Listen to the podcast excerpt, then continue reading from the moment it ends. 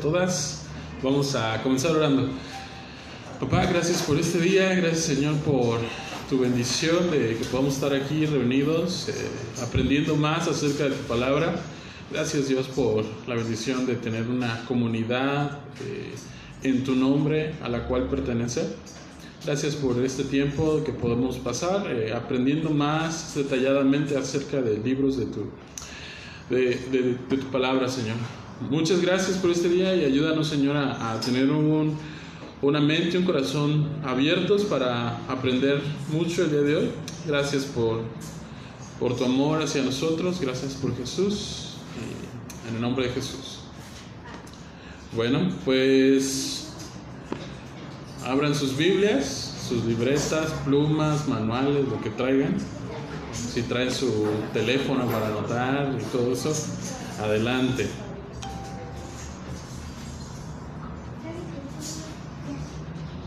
A ver, ¿quién me puede decir qué clase vamos? Ah, igual que el sábado, igual que el jueves, ¿verdad? Sí, sin ver la pantalla, a ver qué dice. 18, eh, en sus manuales es la clase 18, la segunda parte, la primera parte contenía el libro de Amós y hoy vamos a estar viendo el libro de Abdías, el larguísimo libro de Abdías. Ok, eh, solamente para recordarles, en sus manuales pueden ver ahí que dice que este, estas clases son tomadas de las clases esenciales de nueve marcas, ¿no? de la iglesia Capitol Hill que está en Washington, D.C. Entonces, para que también, si ustedes gustan, pueden entrar ahí y pueden descargar mucho más material para que estudien por su cuenta. Mucha información ahí. Entonces, nos estamos basando en estos materiales para poder dar esta escuela dominical. Ok, entonces, eh, si recuerdan, estamos viendo, entramos en una parte que estamos estudiando algo que se llaman los profetas menores, en contraste con los profetas mayores, ¿no? Si recuerdan, los profetas menores en comparación a los mayores no es porque haya una jerarquía, no quiere decir que eran unos profetas que tenían más poder o eran unos profetas que habían recibido mayor revelación, simplemente eh, se les denomina de esta forma por la extensión de los libros. Eh, por ejemplo, Jeremías es un libro bastante mucho más largo, igual que Isaías, comparado ahorita que vamos a ver a Abdías. Abdías solamente tiene un capítulo, comparado incluso con Daniel, que es un libro más largo, pero Daniel todavía se considera un profeta menor. Entonces, estos son unos de los motivos por los que se les denomina que son profetas menores. Los profetas menores son 12 libros. Entonces, una forma que a mí me enseñaron para recordar más o menos cuántos hay de cada uno era a través de mi mano. Entonces, era, son cinco libros históricos, ¿no? Digo, el Pentateuco, perdón, cinco libros del Pentateuco. Luego van 12, 5, 12 y 12. ¿No? Más o menos esa fue una forma en la que a mí me ayudaban a enseñar. Entonces, 12, 12 profetas menores, 5 libros históricos, 5 libros del Pentateuco, 5 libros de... Son 12 libros históricos y 5 libros de eh, sapiensales o de sabiduría. Esa forma nos ayuda a veces a, a recordar. Entonces, como ustedes ya han estado en todas las clases anteriores, que son 17 clases antes de esta, ya han de estar bien ubicados en toda la historia de la Biblia, porque vamos a estar yendo a Segunda de Reyes, a Primera de Reyes, Primera de Samuel. Entonces eso ya lo deben tener pero dominado. Así que vamos a, vamos a irnos sobre esos. Ya no, ya no va a haber mucho pierde, porque ya van a saber de qué estamos hablando en la historia. Y si no, no se preocupen, vamos a tratar de explicarlo un poquito. ¿Ok? Entonces, a detalles curiosos, Abdías es el libro más corto del Antiguo Testamento, solamente tiene un capítulo. Es el más corto del Antiguo Testamento. Entonces, solamente para que lo tomen ahí en cuenta. Algo más interesante es que Abdías, hay otros muchos Abdías en la Biblia. Hay como unos 20 Abdías más. Pero parece ser que ninguno de los otros Abdías que se mencionan en la Biblia pues, son eh, este Abdías el profeta. Parece ser que este Abdías no lo conocemos de ninguna otra manera más que a través de este libro. Entonces eso también lo hace un libro bastante curioso y un poco difícil de ubicar históricamente cuándo fue escrito. Eso lo, lo, lo, lo complica un poco. Ok, entonces si ya están en el libro de Abdías, y si no, vayan allá. Es, es solamente una, una página, muy probablemente ahí en sus Biblias. Si las páginas concuerdan en su Biblia con la mía, es la página 942. para que no batallen mucho ahí encontrando. Está después del libro de Amós y antes del libro de Jonás. Ahí entre esos dos libros. ¿Ya están ahí? Libro de Abdías, ok. Como es un libro muy cortito, tenemos la oportunidad de leerlo todo, así que vamos a comenzar. Versículo 1 dice, visión de Abdías, así dice el Señor Dios acerca de Adán. Hemos oído un mensaje del Señor y un mensajero ha sido enviado a las naciones a decirles, Levántense y alcémonos contra Edom en batalla. Yo te haré pequeño entre las naciones, despreciado en gran, eres en gran manera. La soberbia de tu corazón te ha engañado. Tú que habitas en, hendidura, en las hendiduras de la peña, en las alturas de tu morada, que dices en tu corazón, ¿quién me derribará por tierra? Aunque te remontes como el águila, y aunque entre las estrellas pongas tu nido, de allí te derribaré, declara el Señor. Si vinieran a ti ladrones o salteadores de noche, ¿cómo quedarías arruinado? ¿No robarías solo hasta que se les bastara? Si viniera a ti vendimiadores, ¿no dejarían algunos rebuscos? ¿Cómo será escudriñado Saúl y rebuscados sus tesoros escondidos? Hasta la frontera te echarán todos tus aliados, te engañarán, te dominarán los que están en paz contigo. Los que comen tu pan tendrán emboscada contra ti. No destruiré en aquel día, declara el Señor, a los sabios de Edom y el entendimiento del monte de Saúl.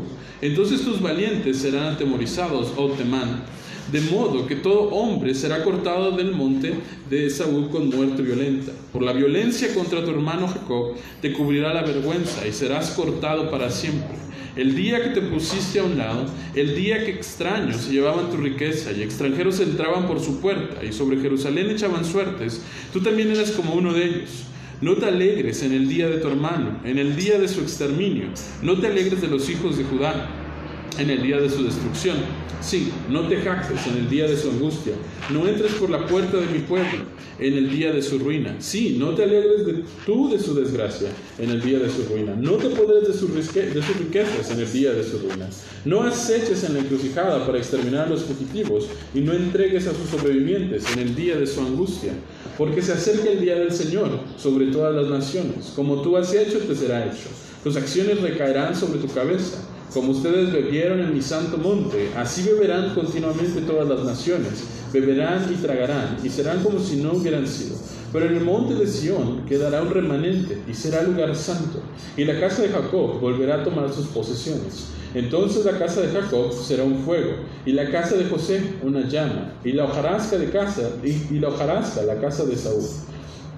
Los quemarán y los consumirán, y no quedarán sobreviviente alguno de la casa de Saúl. Porque el Señor ha hablado entonces, ha hablado, entonces los del Negev poseerán el monte de Saúl y los de Cefela, la llanura de los filisteos. Poseerán también el territorio de Efraín y el territorio de Samaria. Y Benjamín poseerá Galad. Y los desterrados de este ejército de los israelitas que están entre los cananeos hasta Zarepta. Y los desterrados de Jerusalén que están en Sefarad poseerán las ciudades del Negev. Los libertadores subirán al monte Sión para juzgar al monte de Saúl, y el reino será del Señor. Ahí está, ya leímos todo a Dios. Muy bien. Entonces, eh, si ven el versículo 1, dice visión de Abdías. Como en varios libros, eh, tratamos de determinar quién es el autor. En el caso de Abdías, como en muchos otros casos, es un poco complejo a veces saber quién es el autor. Por ejemplo, el, libro de Nehemías. ¿no? ¿Quién escribió el libro de Nehemías? Ah, probablemente, pero probablemente no. Se dice que probablemente el escritor del libro de Nehemías fue el llamado cronista el que escribió primera y segunda de crónicas y también escribió el libro de Esdras. Algunos dicen que probablemente Esdras es ese cronista que escribió primera y segunda de crónicas, el libro de Nehemías y el libro de Esdras pero realmente no estamos tan seguros de quién fue, ¿no? Pero como el personaje principal de esos libros es Nemías, por eso se le llama el libro Nemías, ¿no? El autor probable puede ser Nemías o puede ser este cronista. En el caso de Abdías, eh, normalmente lo que se hace es se, se adjudica porque, a, Abdías porque dice que es una visión de él.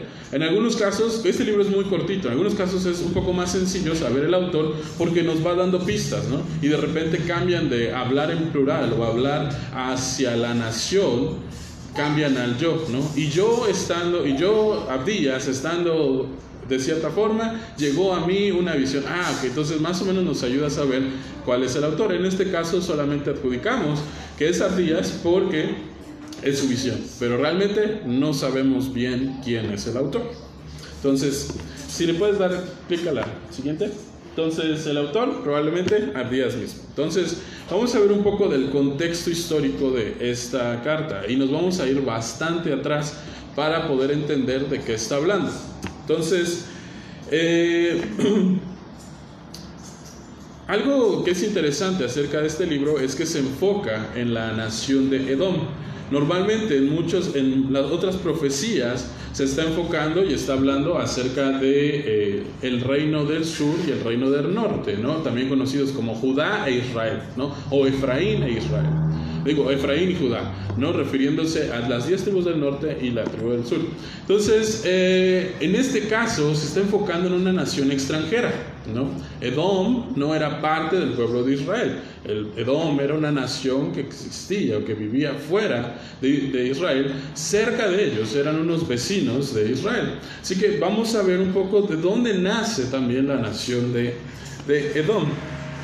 Eh, es importante que conozcamos el contexto histórico para que nos ayude a entender esta profecía, porque vemos muchos nombres y podemos ver cosas que están sucediendo aquí, pero podemos ignorar o podemos perdernos de parte del mensaje porque no estamos entendiendo de qué nos está hablando, ¿no?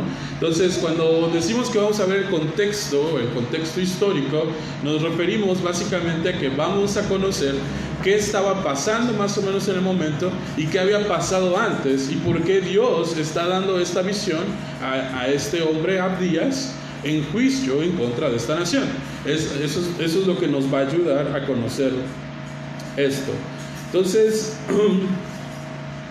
vamos a, vamos a Génesis 25, 21 al 26.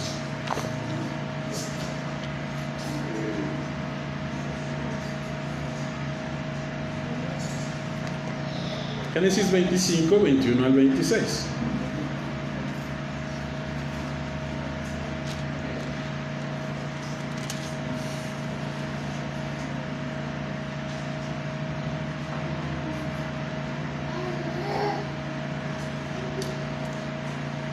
Dice, Isaac oró al Señor en favor de su mujer, porque ella era estéril. Y el Señor lo escuchó, y Rebeca, su mujer, concibió. Y los hijos luchaban dentro de ella. Y ella dijo, si esto es así, ¿para qué vivo yo? Y fue a consultar al Señor. Y el Señor le dijo, dos naciones hay en tu seno, y dos pueblos se dividirán desde tus entrañas. Un pueblo será más fuerte que el otro, y el mayor servirá al menor. Cuando se cumplieron los días de dar a luz, había mellizos en su seno. El, el primero salió rojizo todo cubierto de vello, y lo llamaron Esaú. Y después salió su hermano con su mano asida al talón de Esaú, y lo llamaron Jacob. Isaac tenía 60 años cuando Rebeca dio a luz a los mellizos. Entonces, esta es una primera parte del contexto de la historia de la nación de Edom. Entonces, eh, si recuerdan eh, de sus clases de Génesis, espero que sí, ¿se acuerdan? Hay una promesa que Dios le da a un hombre que se llamaba, ¿cómo se llamaba este primer hombre al que Dios le hizo una promesa en, en Génesis 12? Abraham, exactamente. Entonces Dios le hace una promesa y le dice que hará de él una gran nación y que de él serán benditas todas las naciones de la tierra. Si recuerdan, este, su, ya eran ancianos, ellos no podían tener hijos. Mucho tiempo después ellos logran, logran tener un hijo. Este hijo se llama Isaac. Isaac, si recuerdan la historia de él, se casa con una mujer que se llama Rebeca. A ver si están ahí al pendiente. Entonces se llama una mujer que se llama Rebeca y es aquí que estamos viendo en Génesis 25.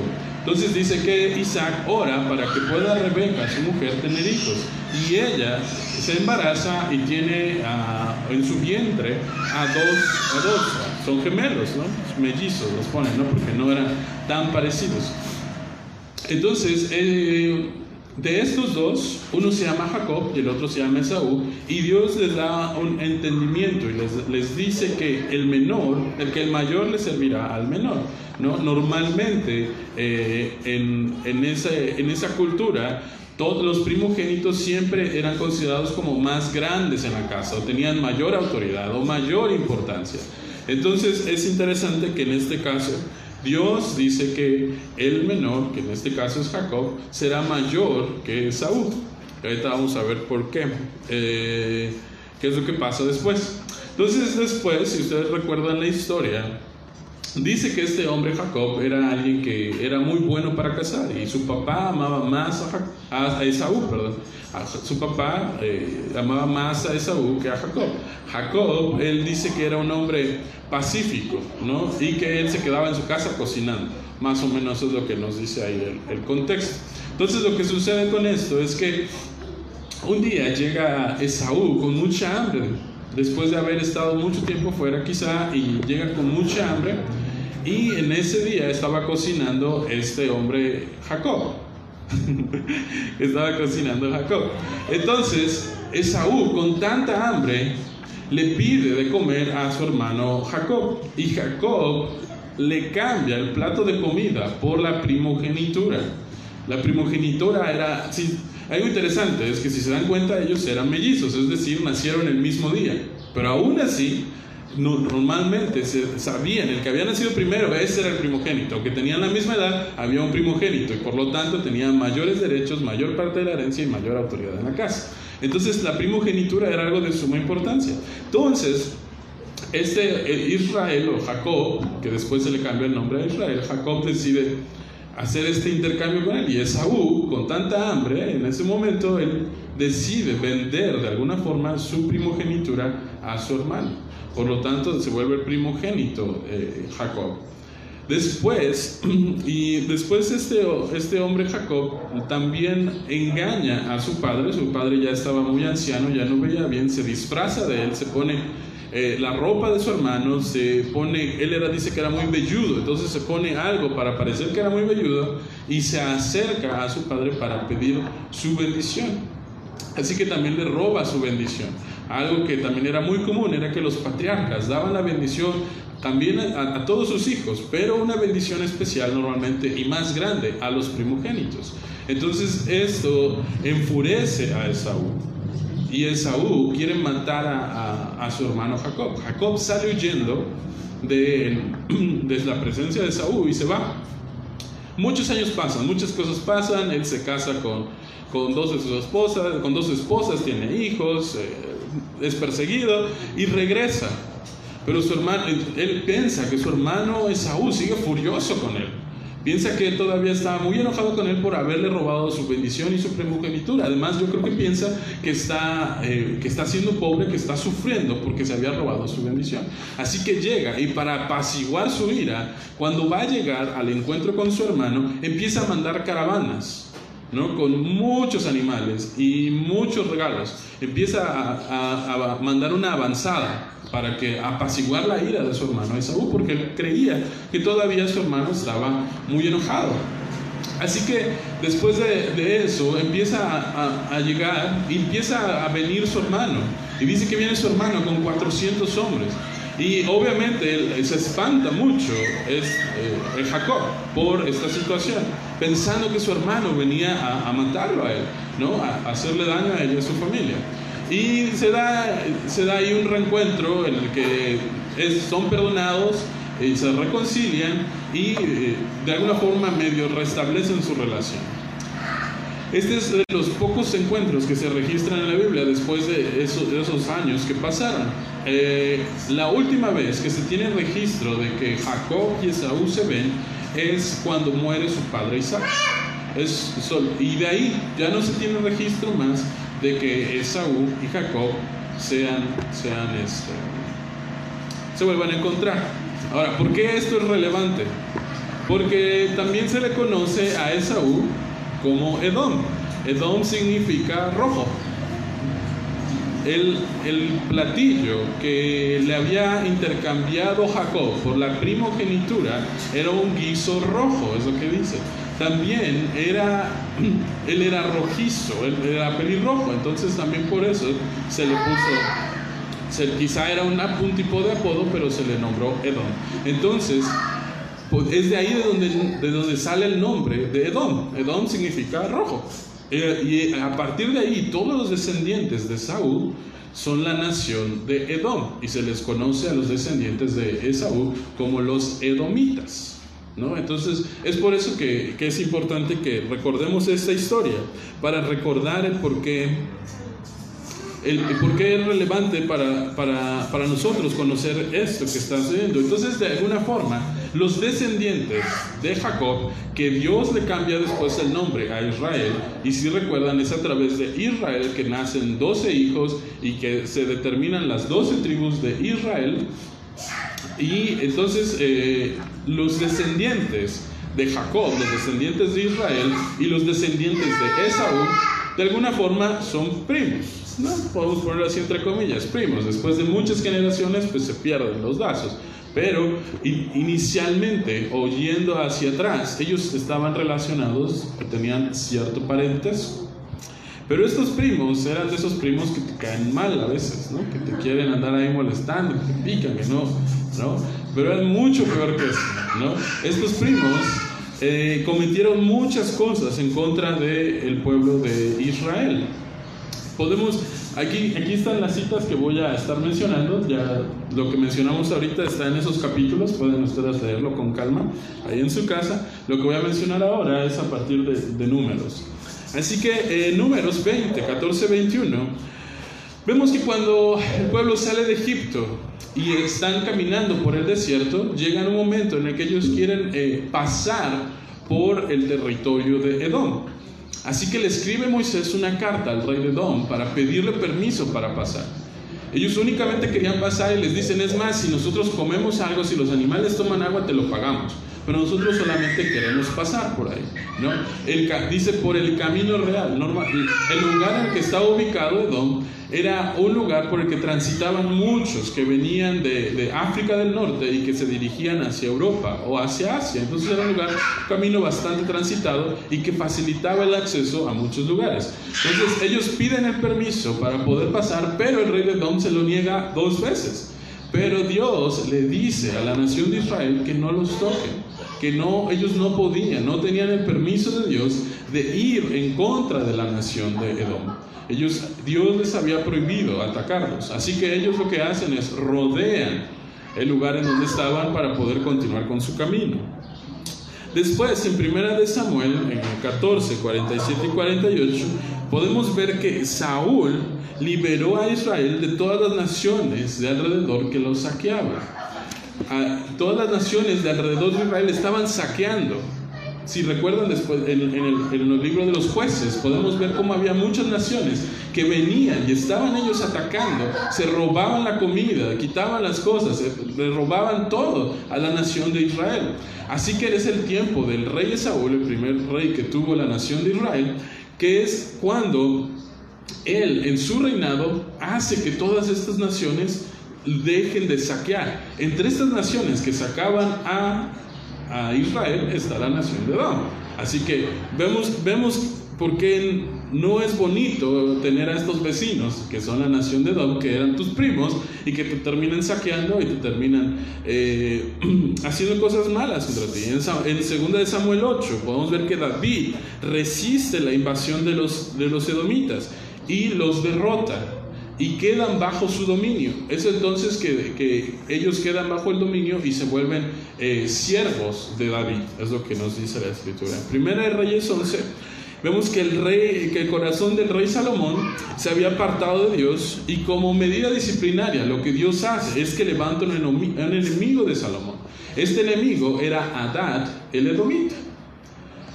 Después se revelan eh, los los edomitas se rebelan contra el rey Joram, eso lo pueden ver en 2 de Reyes 8, 16 al 22.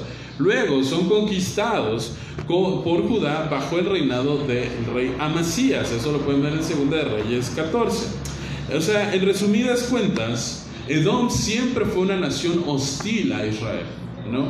Cuando, cuando sucedió lo de, lo de Joram, lo del, rey, lo del rey Joram, cuando se liberaron, ellos al parecer se aliaron con las otras naciones que estaban viniendo en contra de Israel. Entonces, en lugar de ayudar a Israel, ellos los quitan, los ayudan más, más bien. Entonces, esta es más o menos la nación de, de Edom, eh, lo que habían hecho, lo que estaban ellos, eh, habían cometido en contra de Israel. Después, tiempo, tiempo pasa después y la nación de Edom queda completamente destruida. Eh, después de la destrucción de Jerusalén en el 70 aproximadamente, aunque en ese momento la nación de Edom se une a Israel para luchar en contra de los romanos. Eh, también se dice eh, que Herodes, en el tiempo de Jesús, cuando Jesús nació, él era edomita también. Entonces que hasta ese, hasta ese momento todavía seguía habiendo, eh, siendo hostiles en contra del pueblo de Israel. Entonces, eh, por eso nos es complicado eh, saber exactamente cuándo fue escrito el libro de Abdías. La siguiente, por Hay dos fechas probables de cuándo fue escrito el libro de Abdías. la primera fecha es que fue escrito más o menos en el 848 al 841 antes de, antes de Cristo. Eh, y esto es durante el reinado del rey Joram de Judá. Entonces puede ser que haya sido entonces. En Segunda de Crónicas 22, 16 y 17 vemos que saquean a Judá durante el reinado del rey Joram y parece ser que los edomitas, lo que comentaba, se vuelven aliados en contra de Judá. Entonces, eso, eso, esa es una fecha que puede ser que estaba siendo escrito el libro de Abdías justo en, en, esta, en estas fechas. En, la otra opción que muchos piensan es que puede, pudo haber sido un poco después, en el año 587 y 586 antes de Cristo. Y esta fecha que es dada o coincide cuando los babilonios conquistan al pueblo de Israel. Esta, esta fecha eh, coincide con la destrucción de Jerusalén y con el exilio. Entonces, eh, los edomitas estuvieron involucrados en la destrucción de, de, esta nación. Entonces, ellos, ellos pueden, se puede leer esto en Salmo 137 y pueden ir al versículo exactamente, versículo 21, y ahí es donde se menciona a la nación de Edom. Y este Salmo 137 es un, es un salmo de lamento, el, salmo de los exiliados, en el que ellos lloran porque están siendo llevados de su país y lloran y, dicen qué es lo que está sucediendo y entre eso se menciona a la nación de Edom como ayudante de los babilonios. Entonces por eso eh, es importante que tengamos más o menos este contexto. Así que ahora sí, ya vamos a entrar al tema del día de hoy, que es el libro de Abdías, específicamente. La siguiente, por Entonces, la estructura que vemos en su manual es la siguiente, y básicamente muchos otros no, no varían de la misma estructura. Quizá los nombres nos pueden ayudar un poquito para cambiar ahí un poquito los nombres, pero la estructura es básicamente esa. Eh, Abdías del 1 al 9 habla de la destrucción de Edom. Eh, luego del 10 al 14 nos habla del por qué está siendo destruido Edom. Luego del 15 al 21 nos habla la destrucción pero de todas las naciones. Y, esa porción se divide en dos tantos. Eh, la parte del juicio, versículos 15 y 16, y la parte de salvación, eh, versículos del 16 al 21. Entonces ahí lo tienen, en sus manuales también está escrito. Entonces si tienen sus manuales no tienen que copiarlo. Eso es exactamente lo que viene en sus manuales. Eh, el lugar habitado por los edomitas en tiempos bíblicos fue un lugar llamado Sela, que en hebreo significa piedra o roca, eh, que también unos dicen que es el mismo lugar que se conoce como Petra actualmente, que está en Jordania.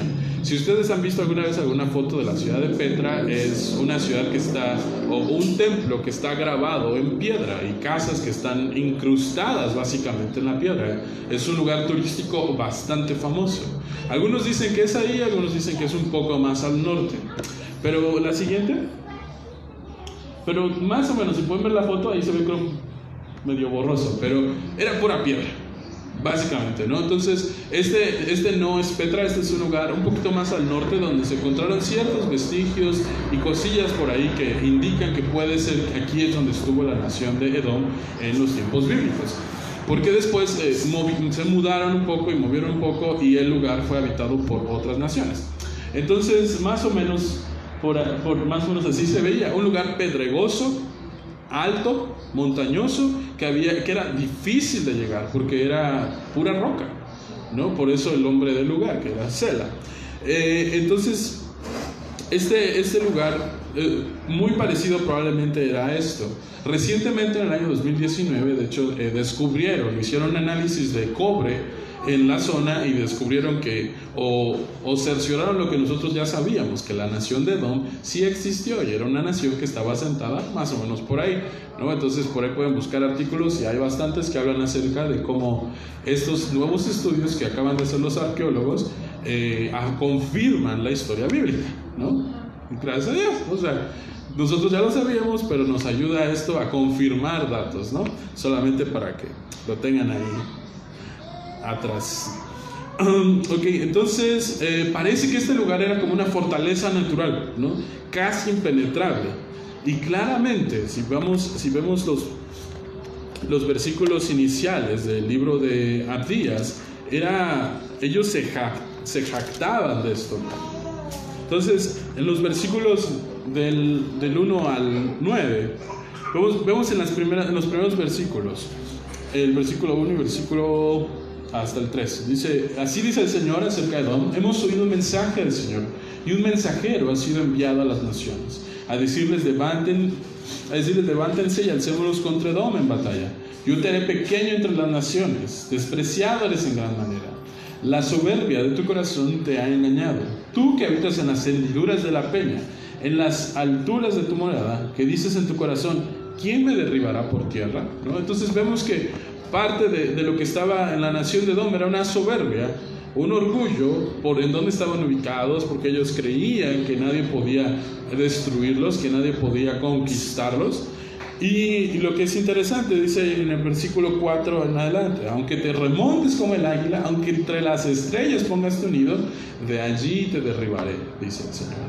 Entonces, está haciendo Dios una declaración de juicio en contra de la nación de Edom. Y les está diciendo, ¿tú crees que nadie puede alcanzarte ahí? ¿Qué crees?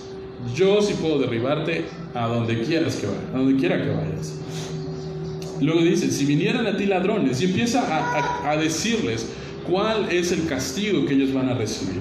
Si vinieran a ti ladrones o salteadores de noche, ¿cómo quedarías arruinado? ¿No robarían solo hasta que les bastara? Si vinieran a ti vendimiadores, ¿no dejarían algunos robustos?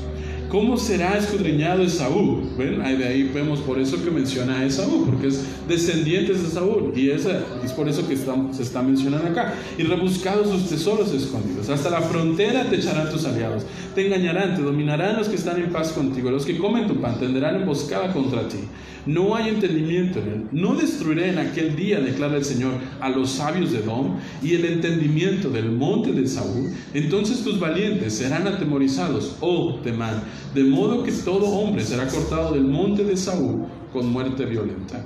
Eh, mencionamos el nombre de Temán. Temán era el primer nieto que tuvo Esaú, solamente y se le consideraba también como una forma de referirse a la misma nación. Entonces vemos a Dios declarando juicio en contra de esta nación. Ahora, podemos pensar en esto como que Dios está siendo un juez y está primero dictando sentencia y está diciendo, esta es tu sentencia, esto es lo que, esto es lo que te ganaste, tú Edom.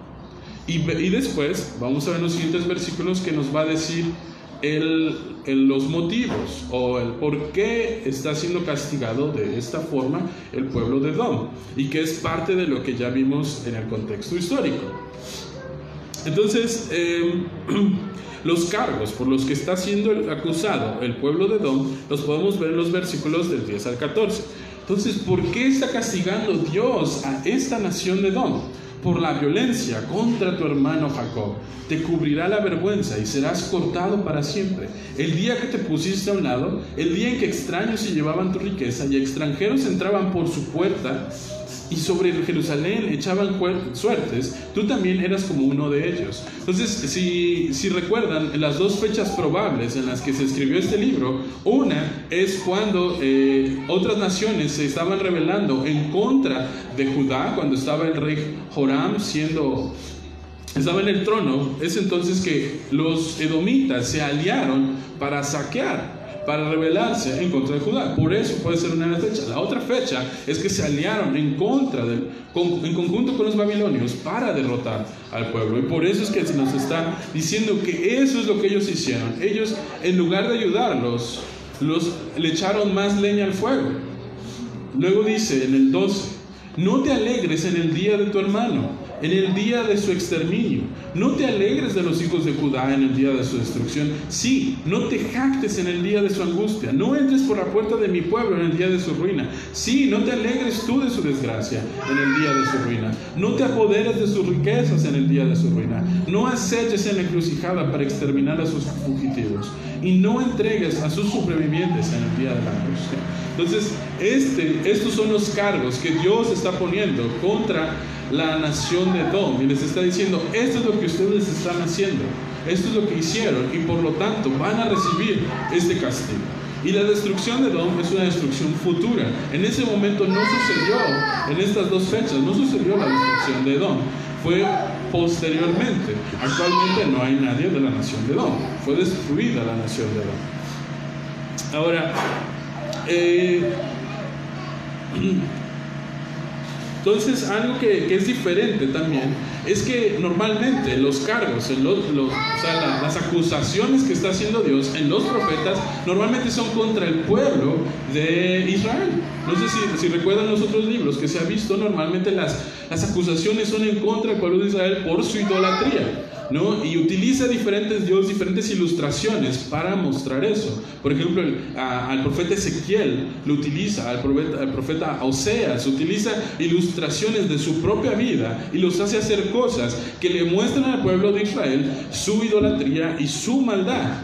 Y normalmente todas las naciones demás que están siendo acusadas, porque también vemos que hay acusaciones en contra de las otras naciones, son porque están cometiendo maldades en general, están siendo crueles, están siendo malos, están siendo naciones que no conocen a Dios. Entonces el juicio viene sobre ellos. En este caso, en el libro de Abdías, algo que es particular es que el juicio es en contra de, una nación extranjera, pero por lo que le están haciendo en contra de la nación de Israel. Entonces, esto me recuerda a lo que vimos el día, el día jueves, si recuerdan la parábola de, de la viuda y el Dios justo, al final de, ese dice, el siguiente cuarto, dice, y no hará Dios justicia a sus escogidos que claman a Él día y noche, se tardará mucho en responderles, les digo que pronto les hará justicia. El juez justo hará justicia a los suyos y no tardará en responder. Entonces vemos que, que este juicio nos, ayuda a nosotros a entender un poco del carácter de Dios en favor de los suyos, cuidando a los suyos, protegiendo a los suyos y vengando a los suyos. E, esta, nación había hecho muchas cosas en contra de, del pueblo de Dios. Y Dios dice, suficiente. Y declara qué es lo que les va a suceder. Y eso sucede. Dios cuida de los suyos. Dios tiene cuidado de los que le pertenecen a Él. Dios cuida de nosotros. Dios no tardará en hacernos justicia.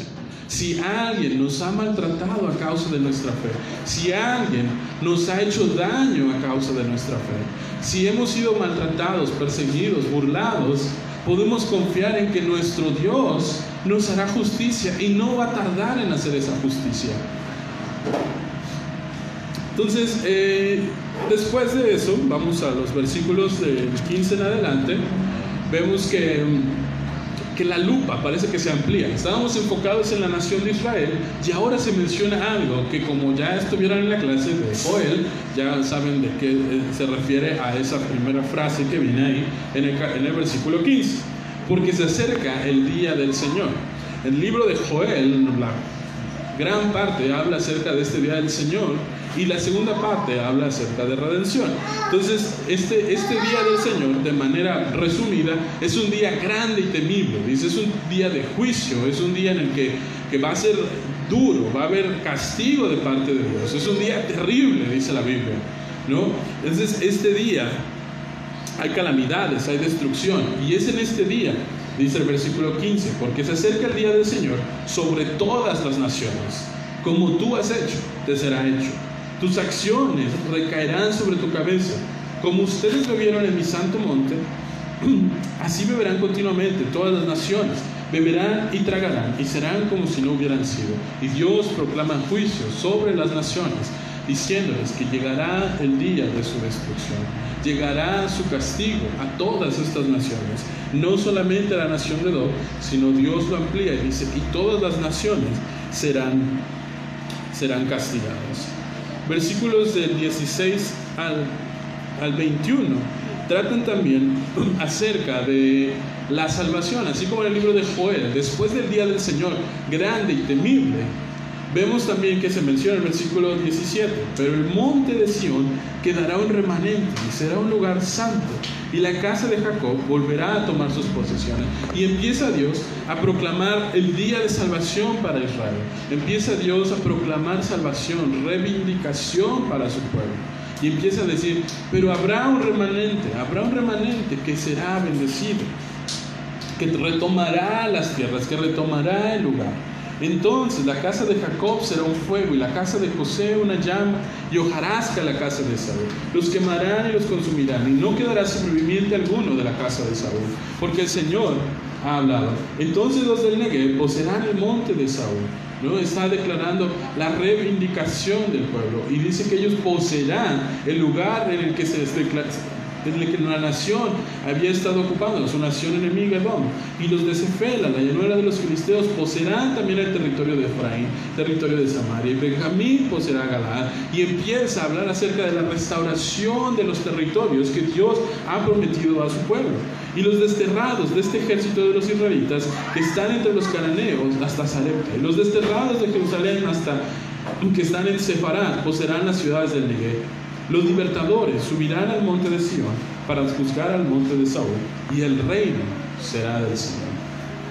Vemos que, que está dando una mirada al futuro, algo, algo que va a suceder, algo que sucede históricamente y algo que sucede también después, algo que sucederá después. En 2 de Tesalonicenses, la siguiente, por del 1, del 6 al 9 dice, porque después de todo, es justo delante de Dios que, que Él pague con aflicción a quienes los afligen a ustedes, pero Él les dé alivio a ustedes que son afligidos y también a nosotros cuando el Señor Jesús sea revelado desde el cielo con sus poderosos ángeles en llama de fuego, dando castigo a los que no conocen a Dios y a los que no obedecen al Evangelio de nuestro Señor Jesús. Esos sufrirán el castigo de eterna destrucción, excluidos de la presencia del Señor y de la gloria de su poder.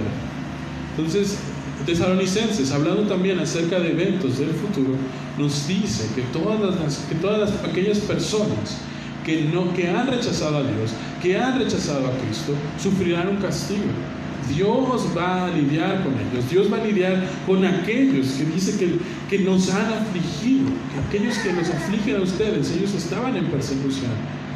Todos aquellos que hemos sido afligidos o que seremos afligidos por causa de Dios, seremos, seremos una, en primero seremos nosotros, ay, perdón, seremos aliviados por Dios mismo. Y también Dios, nuestro juez justo, castigará a aquellos. Ahora, es importante que recordemos que es Dios quien va a hacer esto, no nosotros. Es Dios el encargado de hacernos justicia a nosotros. Dios es el que vela por sus escogidos. Dios es el que vela por nosotros. Es Dios el que va a hacer justicia. Entonces, no trates de hacer justicia por tus propias manos. El, el, libro de, que hemos estado estudiando, Mateo, las porciones que hemos estado estudiando, y si no me equivoco es la porción que vamos a estudiar el día de hoy, 5.17, perdón, 5.11, Mateo 5.11. Bienaventurados serán cuando los insulten y persigan y digan todo género de mal contra ustedes falsamente por causa de mí regocíjense y alegrense, porque la recompensa de ustedes en los cielos es grande, porque así persiguieron a los profetas que fueron antes que ustedes. Después en el versículo 44 dice, pero yo les digo, amen a sus enemigos y oren por los que les persiguen. No es nuestra tarea hacer justicia en contra de aquellos por los que hemos sufrido en contra de Dios, nuestro mandato que Jesús nos ha dado es que nosotros amemos a nuestros enemigos, oremos por los que nos persiguen y seremos bienaventurados. nosotros, si somos perseguidos a causa de Dios, seremos bienaventurados. Confiemos en que Dios nos va a hacer justicia a nosotros. Es, es, es, y es nuestra tarea también darnos cuenta que hay un juicio venidero. Todo aquel que no está en Dios está bajo la ira de Dios. La única forma de quitar la ira de Dios, de satisfacer la ira de Dios, es por medio de Cristo. No hay ninguna otra forma. Entonces nuestro trabajo es, sabiendo que hay un juicio que viene en contra de todos aquellos que no conocen a Dios, que han rechazado su mensaje, es proclamarles a ellos la salvación de la ira de Dios por medio de Jesucristo. Ese es nuestro trabajo. Una forma de amar a otros es proclamándoles el Evangelio de la salvación. Ese es nuestro trabajo. Debemos amarlos. Y aún así, si escuchan el mensaje, lo rechazan. Si escuchan el mensaje y se burlan de nosotros, si escuchan el mensaje y deciden dejarlo a un lado, nosotros no debemos dejar de amarlos, porque al final sabemos que nuestro Dios hará justicia y no tardará. Vamos a orar. Padre, gracias por, por tu palabra, gracias Dios que podemos estudiarla y conocerte más profundamente. Gracias que a través de pequeños libros como el libro de Ardías podemos conocer tu carácter y podemos conocer tu corazón por nosotros.